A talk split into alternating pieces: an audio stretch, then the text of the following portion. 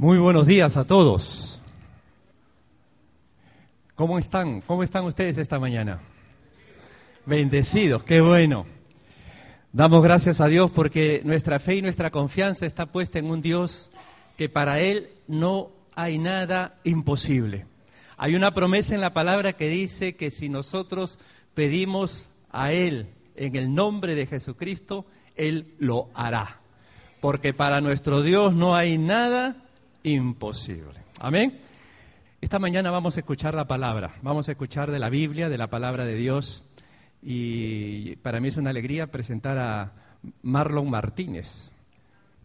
Buenos días, iglesia, que el Señor les continúe bendiciendo. Es un placer para mí también poder estar acá y compartir de la palabra del Señor. El salmista David decía, yo me gocé con los que me decían a la casa del Señor iremos. Qué mejor que poder estar acá, quizás invertir nuestro tiempo en, edificarnos de la palabra del Señor y al mismo tiempo de, adorar a Dios. Quiero que usted sepa algo. Mire, Dios no necesita su adoración. Quizás usted diga, bueno, eso es un poco eh, duro. Pero porque, y es importante que tengamos esa mentalidad, porque si venimos a la iglesia pensando que, bueno, voy a adorar a Dios para que se sienta bien, es un error. Porque los ángeles están adorando a Dios yo soy el que necesito adorar a Dios. Yo vengo a la iglesia porque yo necesito adorar a ese Dios que está en el cielo. Porque en la medida en la que yo estoy adorando a ese Dios que está en el cielo, estoy siendo bendecido por Él. Así que yo necesito adorar a ese Dios que está en el cielo. Y esto como que cambia su mentalidad de venir a la iglesia. No estoy viniendo para hacer quedar bien a Dios, estoy viniendo porque yo necesito estar bien. Amén. Y qué buen tiempo para ser edificados por la palabra del Señor y que Él nos hable a través de ella. Le invito a ir en su Biblia al libro de Filipenses, la carta que el apóstol Pablo le escribe a la iglesia que estaba situada en la ciudad de Filipos y tiene en nuestra Biblia el nombre de Filipenses, al capítulo 1, Filipenses capítulo 1, y vamos a estar leyendo del versículo 3 al versículo 11. Filipenses 3, Filipenses 1, del 3 al 11. Y vamos a ir ganando un poco en tiempo en lo que usted va encontrándolo en su Biblia. Dice la palabra del Señor, doy gracias a mi Dios siempre que me acuerdo de vosotros, siempre en todas mis oraciones, rogando con gozo por todos vosotros, por vuestra comunión en el Evangelio desde el primer día hasta ahora, estando persuadido de esto que el que comenzó en vosotros la buena obra, la perfeccionará hasta el día de Jesucristo. Como me es justo sentir esto de vosotros, por cuanto os tengo en el corazón y en mis prisiones y en la defensa y confirmación del Evangelio. Todos vosotros sois participantes conmigo de la gracia, porque Dios me es testigo de cómo os amo a todos vosotros con el entrañable amor de Jesucristo. Y es importante ahora a partir del versículo 9, porque es la petición de Pablo para con la iglesia. Y esto pido en oración, que vuestro amor abunde aún más y más en ciencia y en todo conocimiento, para que aprobéis lo mejor, a fin de que seáis sinceros e irreprensibles para el día de Cristo, llenos de frutos de justicia que son por medio de Jesucristo para gloria y alabanza de Dios. Vamos a orar un momento. Padre, gracias en esta mañana. Gracias por tus hijos a los que has traído con cuerdas de amor. Gracias porque están en este lugar y hemos, estamos en este lugar para ser bendecidos por tu palabra. Tu palabra nos enseña que ella es más cortante que toda espada de dos filos y que a través de ella tú nos equipas, tú nos instruyes, tú nos enseñas, tú nos redarguyes y nos equipas para hacer tu voluntad. En el nombre de Jesús de Nazaret, que seamos edificados por ella. Amén. Y a partir del versículo 9, cuando le dije, vamos a poner atención, porque a partir del versículo 9 comienza la oración o la petición que Dios tiene, que Pablo tiene hacia Dios por la iglesia que estaba en la ciudad de Filipo. Y podemos sintetizar esta, esta petición o esta oración de Pablo en dos llamados. todo lo que Pablo comienza a hablar y a pedirle a Dios a partir del versículo 9 hasta el versículo 11 por la iglesia de Filipos se puede sintetizar en dos cosas. Primero, Pablo está orando para, está haciéndole un llamado a la iglesia para que ellos aprendan, escuche bien, a captar bien. Cuando dice el versículo 9, y esto pido en oración, que vuestro amor abunde aún más y más en ciencia y en todo conocimiento, la oración que Pablo está haciendo, la petición, el llamado de Pablo para la iglesia, era para que la iglesia aprendiera a captar bien. Y usted va a decir, bueno, yo no leo eso ahí, ahora vamos a entrar en eso, no se preocupe. El segundo llamado eh, que, hace Pablo en esta oración a la iglesia se encuentra en el versículo 10 y dice, para que aprobéis lo mejor, este segundo llamado consiste en que Pablo está pidiendo a la iglesia que escoja bien. Un primer llamado, capte bien. Un segundo llamado, escoja bien. Vamos a entrar a analizar un poco el primer llamado, capte bien que aprenda a captar bien. Y esto pido en oración, que vuestro amor abunde aún más y más en ciencia y en todo conocimiento. mire específicamente que Pablo está pidiendo que el amor de la iglesia crezca en ciencia y en todo conocimiento. Y yo decía, bueno, si es el amor, tiene que crecer en, en, afecto fraternal, en compañerismo. Pero lo que Pablo está pidiendo es que el amor de la iglesia crezca en ciencia y en todo conocimiento. La palabra que usa la Biblia para hablar de, de conocimiento o de un amor que crece en conocimiento es literalmente discernimiento. Y la palabra discernimiento es la capacidad que tengo de poder captar el sentido correcto de las cosas. Es una capacidad de comprender, de entender más allá de simplemente lo que estoy viendo, sino poder saber el trasfondo de lo que me está sucediendo. Así que el llamado de Pablo para la iglesia era un llamado que consistía en que ellos pudieran captar las circunstancias que llegaban a su vida y pudieran entender más allá que simplemente las circunstancias. Me voy a hacer más explícito. Cuando es lo que Pablo le está diciendo, cuando vengan los problemas, cuando vengan las pruebas, no lo vean como prueba, no lo vean como un problema, miren un poco más allá. ¿Y, dónde veo esto en la Biblia? Es que cuando todo el pueblo de Israel, en primera de Samuel 17, estaba viendo a un gigante Goliat como un peligro para el pueblo de Israel, David estaba viendo a ese gigante como una oportunidad de dar a conocer el nombre de Dios a las naciones. Dice David cuando vio al gigante, mientras todos estaban llenos de miedo, David dijo, Jehová te entregará hoy en mi mano y toda la tierra sabrá que Jehová es un Dios de poder. Mientras unos estaban llenos de miedo, otros veían al gigante como una oportunidad de darle la gloria a Dios. Ese es el llamado que está haciendo Pablo a la iglesia. Cuando tú eres capaz de captar bien las circunstancias que llegan, el sentido de por qué las circunstancias llegan a tu vida, no lo ves como un problema, lo ves como una oportunidad. No lo ves como, como que las cosas te están saliendo mal, lo ves como un trato de Dios para tu vida. Y eso cambia tu mentalidad ante los problemas.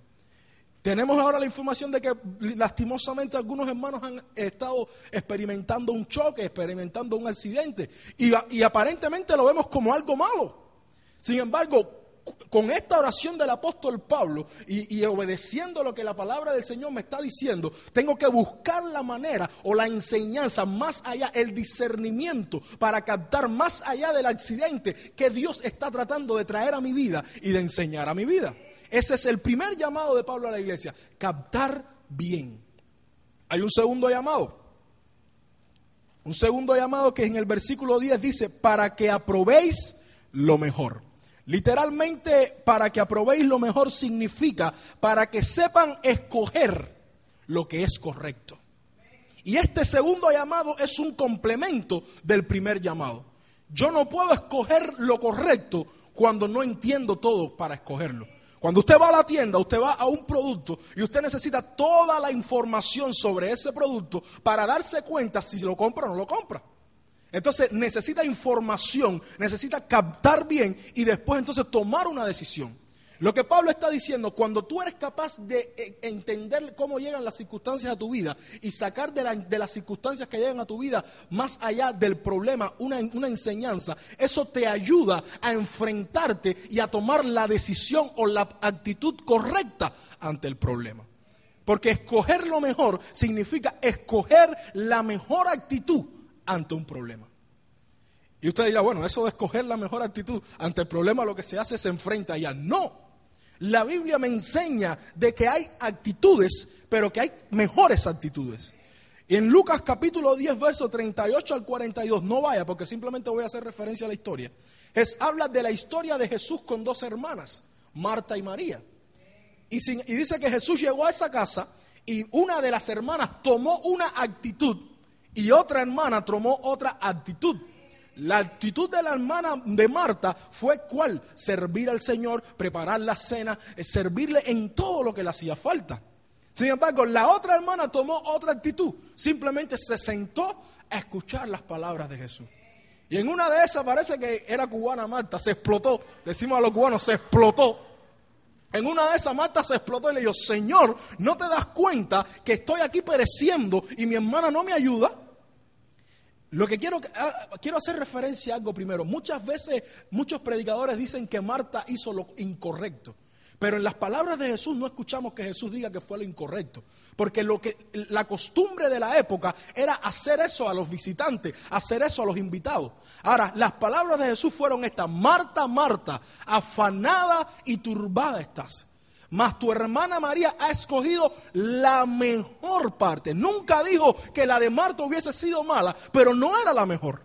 Entonces las palabras de Jesús me enseñan que hay una actitud que se puede tomar, que no quiere decir que esté bien o mal, pero hay otra actitud que es la mejor actitud que puedo tomar ante la vida. Y la oración de Pablo no es que la iglesia ande por la vida tomando cualquier actitud, sino que la iglesia ande ante la vida tomando la actitud correcta o la mejor actitud. Dile que está a tu lado, toma la mejor actitud. Toma la mejor actitud. Claro, usted podrá decirse, bueno, ¿qué, importa? Lo importante es tomar una actitud, no importa cualquiera que ésta sea. Déjame decirte algo, sí hay una diferencia en tomar la mejor actitud que en tomar cualquier actitud. Yo quiero que tú sepas que la actitud que tú escoges para vivir la vida marca el curso de tu misma vida. La actitud que tú hayas decidido tomar ante tu vida, ante las circunstancias que te hayan llegado, ante los problemas de tu vida, va a marcar la vida que tú tienes. Muchos de nosotros decimos que las circunstancias que hemos vivido nos han marcado y, que lo que somos hoy es el resultado de esas circunstancias difíciles que hemos vivido. Yo me atrevo a decirte en esta mañana que eso está mal.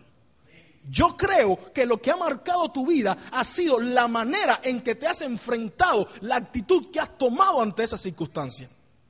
Porque Jesús dijo, en el mundo tendré aflicciones. Y yo me recuerdo cuando yo prediqué eso en la iglesia en Cuba, cuando dije, en el mundo tendré aflicciones, yo le dije a la iglesia, no te engañes. No te dejes engañar por esos predicadores que dicen que esto está bonito y que todo va a ser color de rosa. No te engañes. Es un mundo difícil, con circunstancias, con problemas, pero Jesús dijo, pero yo he vencido al mundo. Entonces, no son las circunstancias lo que han marcado tu vida, es la actitud que has tomado ante las circunstancias lo que te han marcado. Si tú has tomado en tu vida una actitud de desánimo, de desaliento, toda tu vida vas a ser un desanimado y un desalentado. Pero si tú has tomado ante tu vida una actitud de fe, de confiar en las promesas de Dios y de, afianzarte en su palabra, entonces tu vida va a ser una vida de fe. Es la actitud lo que hace la diferencia.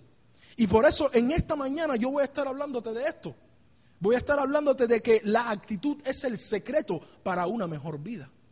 Es la actitud, la posición, la determinación que tomes ante tu vida y ante los problemas que vengan. La vida del apóstol Pablo es un verídico ejemplo de esto. De que cuando tú decides tomar la mejor actitud, no importa cuál sea la circunstancia que te estén rodeando, tú vas a experimentar y tú vas a disfrutar la vida que estás viviendo. Cuando tú has decidido vivir y tomar la actitud correcta, la mejor actitud, tú vas a disfrutar la vida, tú vas a experimentar la gracia, el amor de Dios, a pesar de las circunstancias que te estén rodeando, sean buenas o malas. En el capítulo 4 de este mismo libro de Filipenses, el apóstol dice, yo he aprendido a estar en escasez como a estar en abundancia. Yo he, yo he aprendido a estar saciado como a tener hambre. Yo he aprendido a tener abundancia como a no tener nada. Y después viene el versículo 13 que todos no lo sabemos. Todo lo puedo en Cristo que me fortalece. Lo interesante de este versículo es que está en el contexto de actitud. Así que Pablo está diciendo, yo decido tomar una actitud de vencedor en Cristo por encima de cualquiera que mi circunstancia. La pregunta es, ¿qué actitud estás tomando ante la vida? Porque la actitud que tomes marca el curso de tu vida. En esta mañana quiero hablarte y quiero compartirte cuatro efectos que veo en la vida del apóstol Pablo por tomar la mejor actitud. Cuatro efectos que Pablo comenzó a experimentar en su vida personal cuando tomó la mejor actitud ante las circunstancias. El primer efecto que quiero compartirte está en el versículo 3. Pablo comienza diciendo en el versículo 3, doy gracias a mi Dios siempre que me acuerdo de vosotros. Así que está hablando de, de gratitud, está hablando de agradecimiento, está dándole gracias a Dios. El primer efecto que quiero hablarte en la vida de Pablo es que él estaba viviendo una vida de gratitud cuando podía estar lleno de resentimientos con Dios.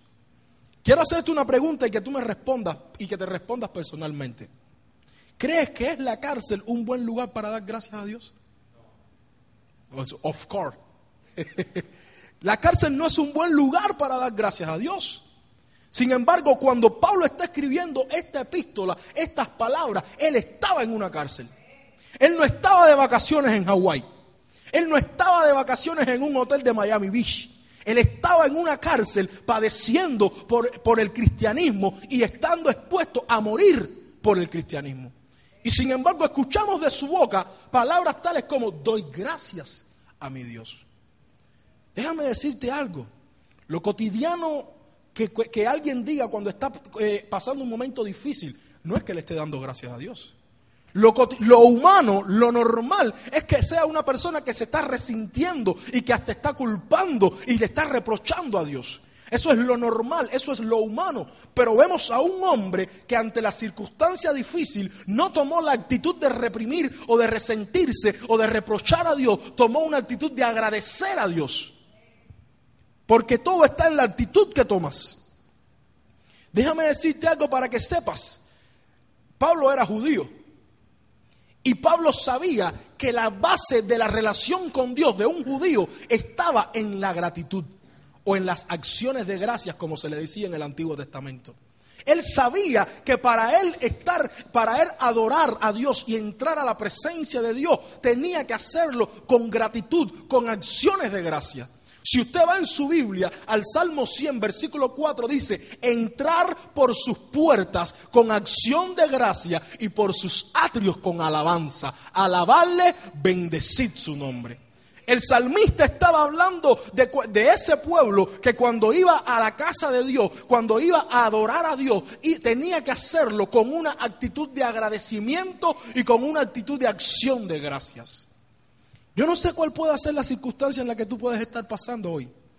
Pero yo te hago una pregunta. ¿Con qué actitud has venido a la casa de Dios? ¿A agradecerle?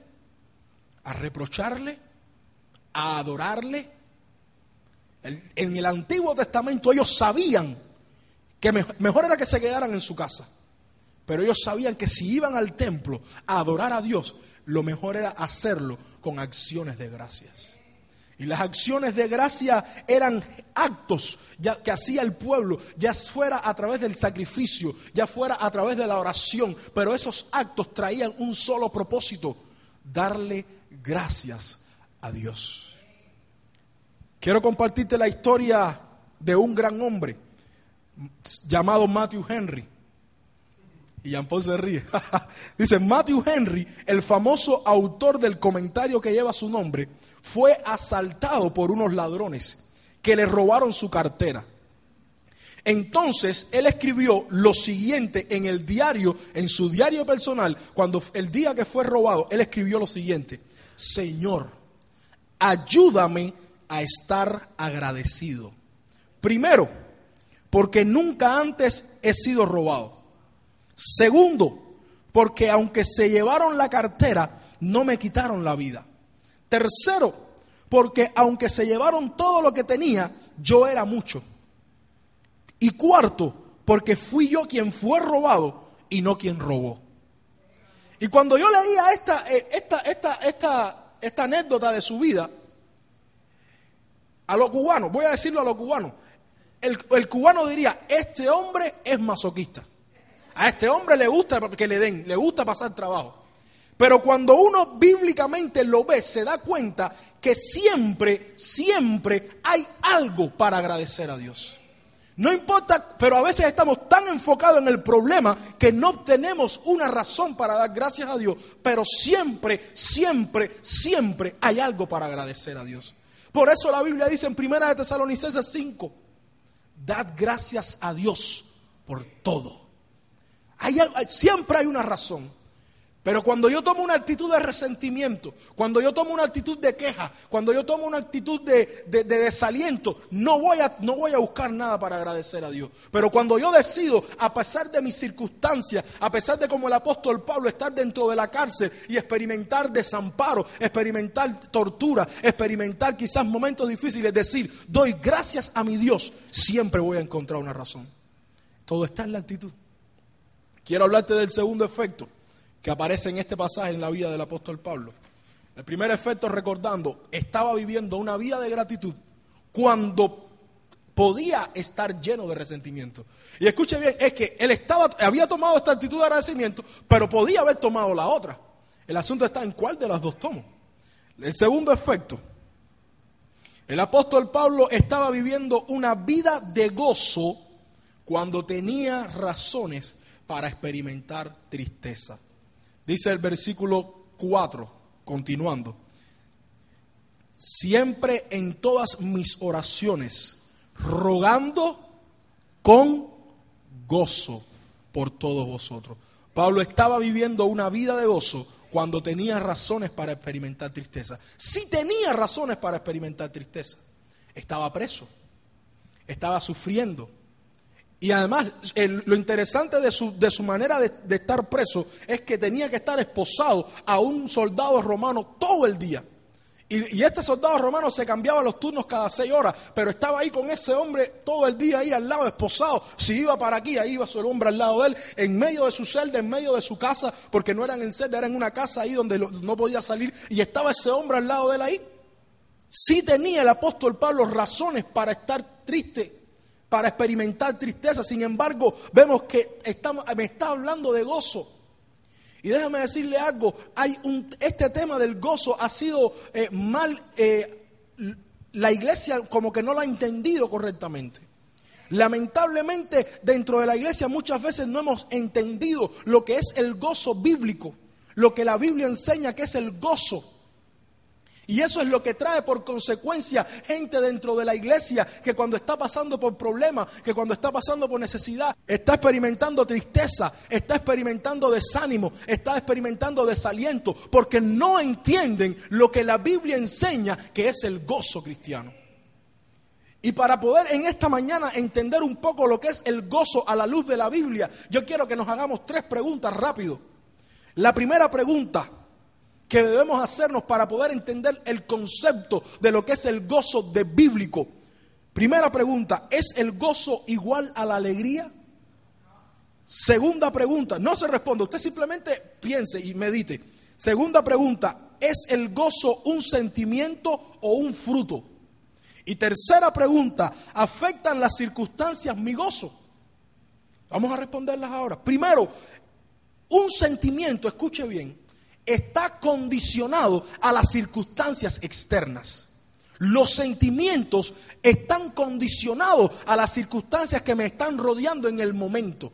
Si todo está bien, si todo está bien en el trabajo, si no se le rompió el aire acondicionado al carro, si los niños se están portando bien, si todo eso está sucediendo, entonces estoy condicionado a estar contento, a estar bien. Pero si las cosas no están saliendo bien, entonces estoy condicionado a experimentar sentimientos de decepción o de, tristeza. Porque los sentimientos están condicionados a la circunstancia externa. Sin embargo, la Biblia me enseña en Gálatas 5:22, donde habla del fruto del Espíritu, que el gozo es un fruto del Espíritu entonces no está condicionado a una circunstancia externa. El fruto del Espíritu está condicionado al trato y al trabajo del Espíritu Santo en mi vida personal. Entonces ya no es un sentimiento, es un fruto. Es un resultado de que el Espíritu Santo esté trabajando en mi vida. Pueden afectar las circunstancias mi gozo. Las circunstancias afectan mi alegría. Pero si el Espíritu Santo sigue estando ahí, no tengo problema. Porque el gozo es la esperanza de que el Dios de los cielos no me ha desamparado cualquiera que sea mi circunstancia.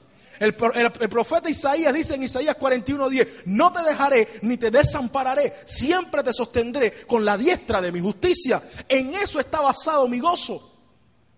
Ahora, el secreto de esta vida de gozo que tenía el apóstol Pablo es que su gozo no estaba condicionado a sus circunstancias, como se lo dije. Porque si él miraba sus circunstancias, quizás podía, tenía razones para estar triste.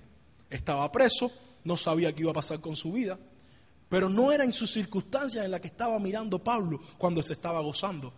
Dice la Biblia en el versículo 5, por vuestra comunión en el Evangelio desde el primer día hasta ahora. Pablo estaba gozoso por el progreso de la iglesia, por el progreso del reino de los cielos, porque Dios seguía siendo exaltado y bendecido en esa iglesia, aunque él estuviera preso.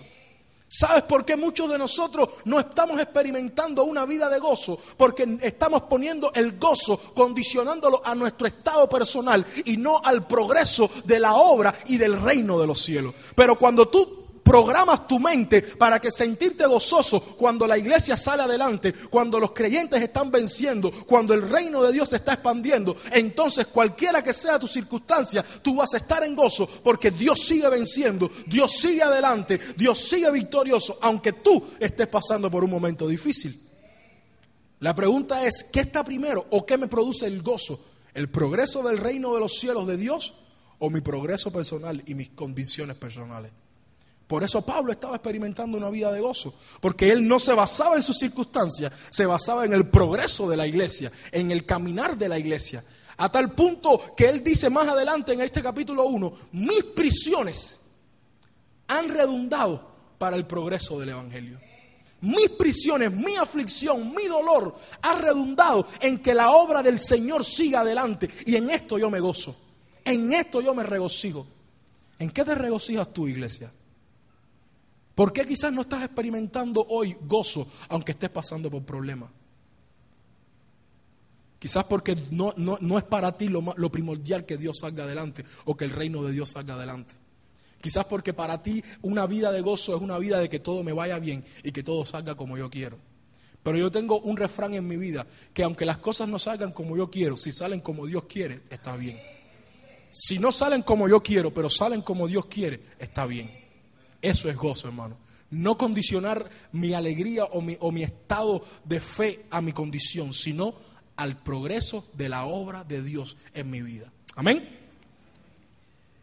El tercer efecto que quiero compartirte que vemos en este pasaje en la vida del apóstol Pablo. Y recuerde algo, estamos viendo de que ante las circunstancias usted puede tomar cualquier actitud. Pero que si toma la mejor actitud, esto va a repercutir, esto va a resultar en su vida como beneficio. Y si toma la actitud incorrecta, esto también va a repercutir o a resultar en su vida como un estorbo. Porque ante una circunstancia yo tengo dos opciones. Por eso era el llamado de Pablo a la iglesia. Capten bien y escojan bien. ¿Cómo voy a actuar ante las circunstancias? ¿Qué, actitud voy a escoger? Y vamos, estamos viendo cómo él es un ejemplo de tomar la actitud correcta ante las circunstancias difíciles de la vida. El tercer efecto, versículo 6, comienza diciendo, estando persuadido de esto, que el que comenzó en vosotros la buena obra, la perfeccionará hasta el día de Jesucristo. Estando persuadido. En otras palabras, estando convencido, estando seguro. Pablo está hablando de fe. Y déjeme decirle, yo creo que no era un buen momento para hablar de fe. Si yo hubiese estado ahí, le hubiese dicho, Pablo, cambia un poco esas palabras, porque no es un buen momento para hablar de fe. Tú no sabes lo que te va a pasar mañana. Tú no sabes si vas a salir libre o te van a ejecutar como han ejecutado a otros cristianos. Tú no sabes qué va a pasar con tu vida, cómo vas a estar hablando de fe. Pero interesante que el tercer efecto en la vida de Pablo es que él estaba viviendo una vida de fe cuando su mundo podía estar colmado de incertidumbre. Aunque él no supiera lo que iba a pasar con su vida, aunque él no supiera lo que le iba a pasar el día de mañana si lo ejecutaban o no lo ejecutaban, él está persuadido, está convencido. Y la pregunta es, ¿de qué? Dice aquí, estando persuadido de esto que el que comenzó en vosotros la buena obra, la perfeccionará hasta el día de Jesucristo. La convicción de Pablo estaba en una sola cosa, en la fidelidad de Dios. El que comenzó, aunque no habla de Dios, el que comenzó. ¿Quién comenzó la obra? Dios. Él la terminará. Pablo les está diciendo, mira, Dios no es un Dios venático. Dios no deja las cosas a media. Dios todo lo lleva a su fin, a su máxima expresión lo lleva a su perfección. Es lo que Pablo está diciendo. No es que Dios se levantó hoy y te dijo que te amaba y mañana se levanta y dice, no, hoy te amo menos. O que hoy Dios se levantó y dijo, bueno, quiero prosperar tu vida y mañana dice, no, no te voy a prosperar nada. O que Dios se levantó y dijo, te voy a salvar y mañana dice, no, los voy a echar a todos en el infierno. No. Pablo está hablando de un Dios que es fiel. Pero yo quiero que tú entiendas algo.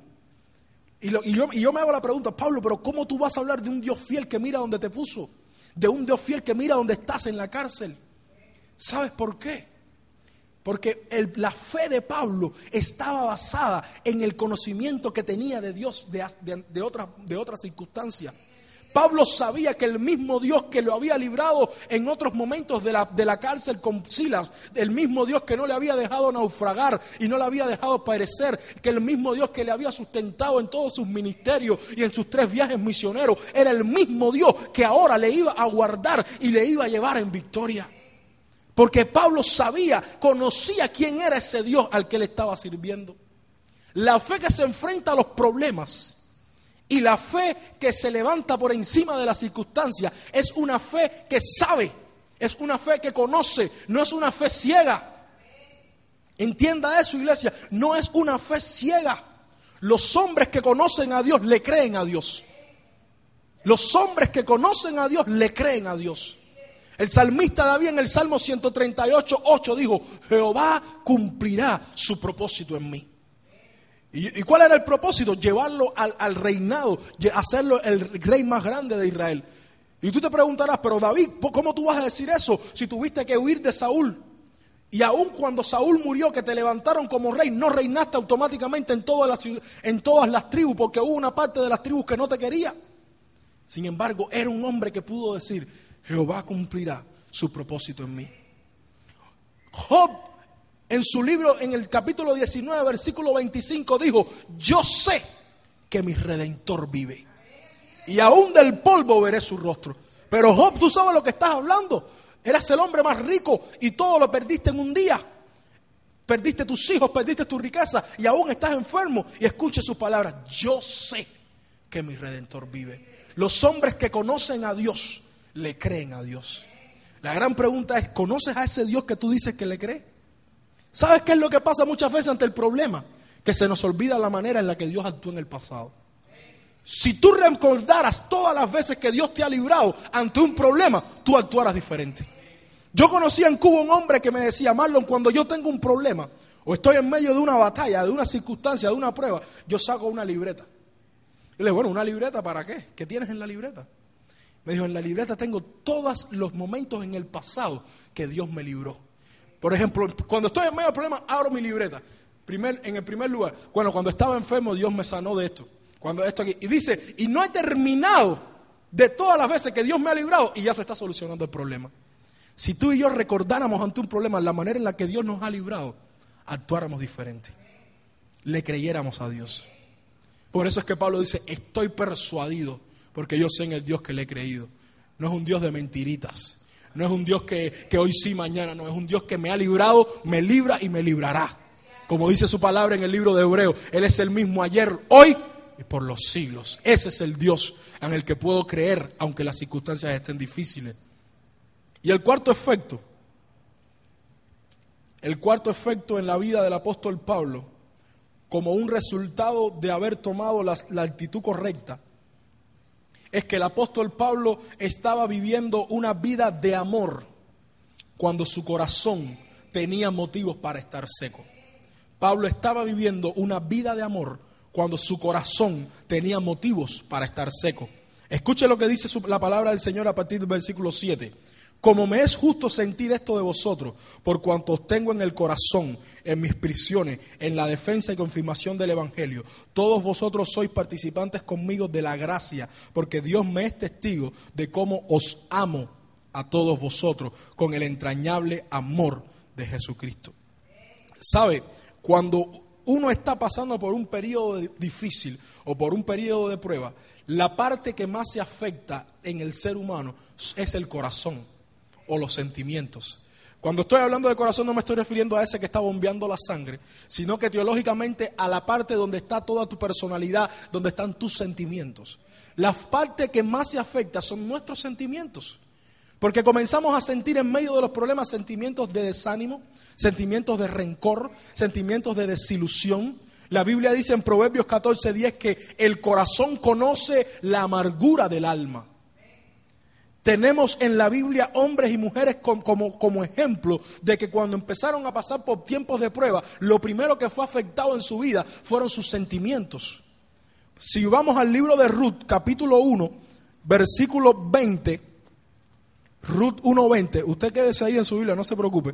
Ruth 1.20 nos dice, hablando de Noemí, después que perdió a sus hijos y después que perdió a su esposo, dice, y ella le respondía, no me llaméis Noemí, sino llamadme Mara, porque en grande amargura me ha puesto el Todopoderoso. Sus palabras revelan sentimientos de desánimo, sentimientos de dolor, sentimientos de culpa.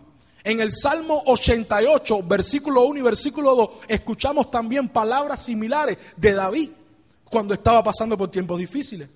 Así que lo primero que se afecta y se duele en nuestras vidas en un periodo de prueba son nuestros sentimientos, son nuestras emociones. Pero lo interesante es que Pablo está hablando en este pasaje y en circunstancias difíciles de un corazón que tiene amor, de un corazón que brinda amor. ¿Cómo? Porque es la actitud. Si tú tomas esa actitud lo vas a lograr. Déjame decirte algo, lo interesante es que en los tiempos difíciles el amor brota para con aquellos con los que nos es justo sentirlo. Mire cómo empieza el versículo 7, como me es justo sentir esto de vosotros. No puedo tener otro tipo de sentimiento, es lo que Pablo está diciendo en este versículo. Me es justo. Yo no puedo, yo puedo, yo pienso en ustedes y lo que me vienen son sentimientos de amor, sentimientos de gratitud, porque ustedes han sido conmigo de esa manera. Es bueno, escucha bien, es bueno antes de deprimirnos por lo duro que pueda estar la circunstancia en nuestra vida, pensar en esos hombres y en esas mujeres, en esos hombres y en esas mujeres que se han ganado nuestro corazón. Sabe, yo creo que uno de, de los secretos que permitió a Pablo es mantener esta actitud ante la vida era pensar en esta gente, pensar en estos hombres y en estas mujeres. Hombres y mujeres que bendijeron su vida, que alimentaron su vida y que hacían que su corazón, de su corazón brotaran sentimientos de amor, sentimientos de, de gratitud hacia ellos.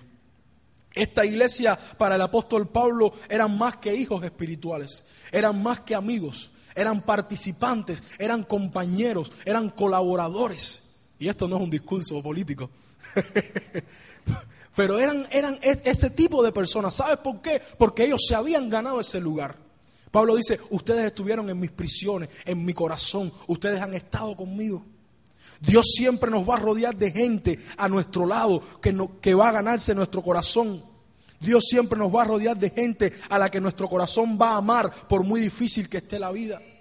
Pero lo importante es que tú no estés tan enfocado en tu problema y puedas ver esa gente a tu alrededor. Gente que cuando pienses en ellos te vas va a sentir amor. Gente que cuando piensen en ellos vas a dejar a un lado tu problema porque han sido gente que se ha sabido ganar tu corazón y que te ha demostrado su amor sincero en medio de los problemas. Y a esa gente tú le vas a amar por difícil que esté tu situación en este proceso de stand-by en el que está mi vida aquí en los Estados Unidos, vaya, en este proceso de stand-by que llevamos como por tres meses, lo que me ha ayudado ha sido pensar en esa gente que he dejado en Cuba. Pensar en esa gente que, sé que me ama, que, que cada vez que me envían correo me envían palabras de ánimo, de exhortación. Y déjeme decirles, si he soportado ha sido por esa gente. Porque han llegado momentos en mi vida en los que no, en lo que he dicho, güey, no aguanto más. Y he abierto ahí el correo y están sus correos. Marlon, estamos contigo, estamos orando por ti, sabemos que Dios te va a bendecir. Esa gente que sabe bendecir tu vida, por difícil que sean los momentos. Y es bueno pensar en ellos. Y es bueno recordarles. Es bueno cuando la cosa esté bien difícil decir, pero yo tengo amigos conmigo que están orando por mí, que no me dejan que no me desamparan. Porque así como Dios no te desampara, Dios te une con gente que tampoco lo va a hacer. Por eso puedes vivir en amor. Por eso tu corazón puede amar. Aunque en los momentos difíciles la sequedad quiera llegar, hay, hay amor para esos que te han amado. Hay amor para esos que te han ganado tu corazón. Pero el asunto está que ante las circunstancias muchas veces no reaccionamos así. El resultado de que en la iglesia haya gente deprimida, el resultado de que en la gente haya, gente en la iglesia haya gente desanimada, desalentada, resentida con Dios, es que no ha sabido ante la circunstancia tomar la mejor actitud. Se ha conformado simplemente con tomar cualquier actitud. Pero déjame decirte, si tú decides tomar una actitud de fe, de gozo, de gratitud, de amor ante la prueba, ante la aflicción, ante la circunstancia, la bendición y el resultado lo vas a ver en tu propia vida. Porque la vida de Pablo es el ejemplo de esto. Un hombre que estuvo en todo tipo de circunstancias, pero que nunca cambió su manera de relacionarse y de amar a Dios. Cuando vemos las palabras de este hombre, nuevamente nos preguntamos, pero él no podía estar escribiendo desde una cárcel, porque no hay quien escriba desde una cárcel como lo está haciendo este hombre. Pero ¿cuál era el secreto de que este hombre, no importa si fuese en la cárcel, no importa si fuese en Miami Beach, no importa si fuese en España, donde quiera que él estuviera, eh, tuviera este tipo de palabras de ánimo, de exhortación, de fe, de gozo, de gratitud para con Dios? ¿Sabe cuál era la clave? ¿Cuál era el secreto? Que había aprendido no a coger cualquier actitud, sino a tomar la mejor actitud ante la vida. Y por eso estaba orando para, para que la iglesia también lo supiera hacer. Así que en esta mañana yo te digo algo. Yo no sé cuál fue la actitud que tomaste el mes pasado. Yo no sé cuál fue la actitud que tomaste la semana pasada. Yo no sé cuál fue la actitud que tomaste ante la vida ayer. Pero yo sí te digo algo, en la actitud que tomes ante la vida marcará el curso de la misma. Si tu vida es una vida colmada de desánimo, colmada de desaliento, colmada de depresión, es porque la actitud que has tomado ante la vida ha sido de desánimo, de desaliento y de depresión. Pero si has decidido tomar una actitud de fe, de victorioso, de vencedor, déjame decirte, aun por muy difícil que sea tu circunstancia, tú vas a ser un vencedor. Porque es lo que dice el apóstol Pablo. He estado en abundancia, he estado en escasez, he estado aquí, he estado allá, todo lo puedo en Cristo tengo una actitud de vencedor. ¿Cuál es tu actitud, hermano? ¿Cuál es tu actitud? No son las circunstancias los que han marcado tu vida. Ha sido la actitud que has tomado ante las circunstancias. Pero en esta mañana, déjame decirte algo interesante. A Dios no le preocupa tanto cuál fue la actitud que tomaste ante el último problema. A Dios le preocupa más cuál es la actitud que vas a tomar ante el problema que viene. Porque en el mundo tendré aflicción. Las circunstancias seguirán. Pero los que hemos de cambiar y hemos de ser vencedores somos nosotros. Amén. Yo quiero que podamos pensar en eso en esta mañana ahora y orar un momentico rápido. Pensar en cuál fue mi actitud ante el último problema, pero cuál será mi actitud ante el problema que viene. Si es la de un vencedor, si es la actitud correcta, o simplemente seguiré siendo un desanimado, desalentado, que sigue viviendo su vida como un, no como un hijo de Dios. Vamos a orar, Padre, en esta mañana. Reconocemos que tu palabra nos enseña y que es poderosa. Tu palabra dice que ella está para traernos ejemplos. Y qué bueno ver la vida de este hombre, el apóstol Pablo, como un ejemplo. Como un ejemplo de que no son las circunstancias lo que afecta mi relación o mi vida espiritual. Es mi actitud. Porque un hombre que aún estando en la cárcel, un hombre que aún padeciendo vituperio, un hombre que aún padeciendo eh, injuria por predicar el Evangelio, está hablándole a una iglesia de gratitud, de fe, de gozo, de amor. Solo queremos pedirte algo en esta mañana, Dios. Que así como tu Espíritu Santo ayudó al apóstol Pablo a tomar esa actitud de vencedor ante la vida, nos ayude a nosotros a hacerlo también. No queremos ser más afectados por las actitudes malas que hemos tomado. Queremos ser como María y tomar la mejor parte. Queremos, como dice tu palabra, aprobar lo mejor, escoger la actitud correcta para así ser hombres y mujeres que caminan de gloria en gloria y de victoria en victoria. En el nombre de Jesús. Amén. Gracias a Dios por su palabra.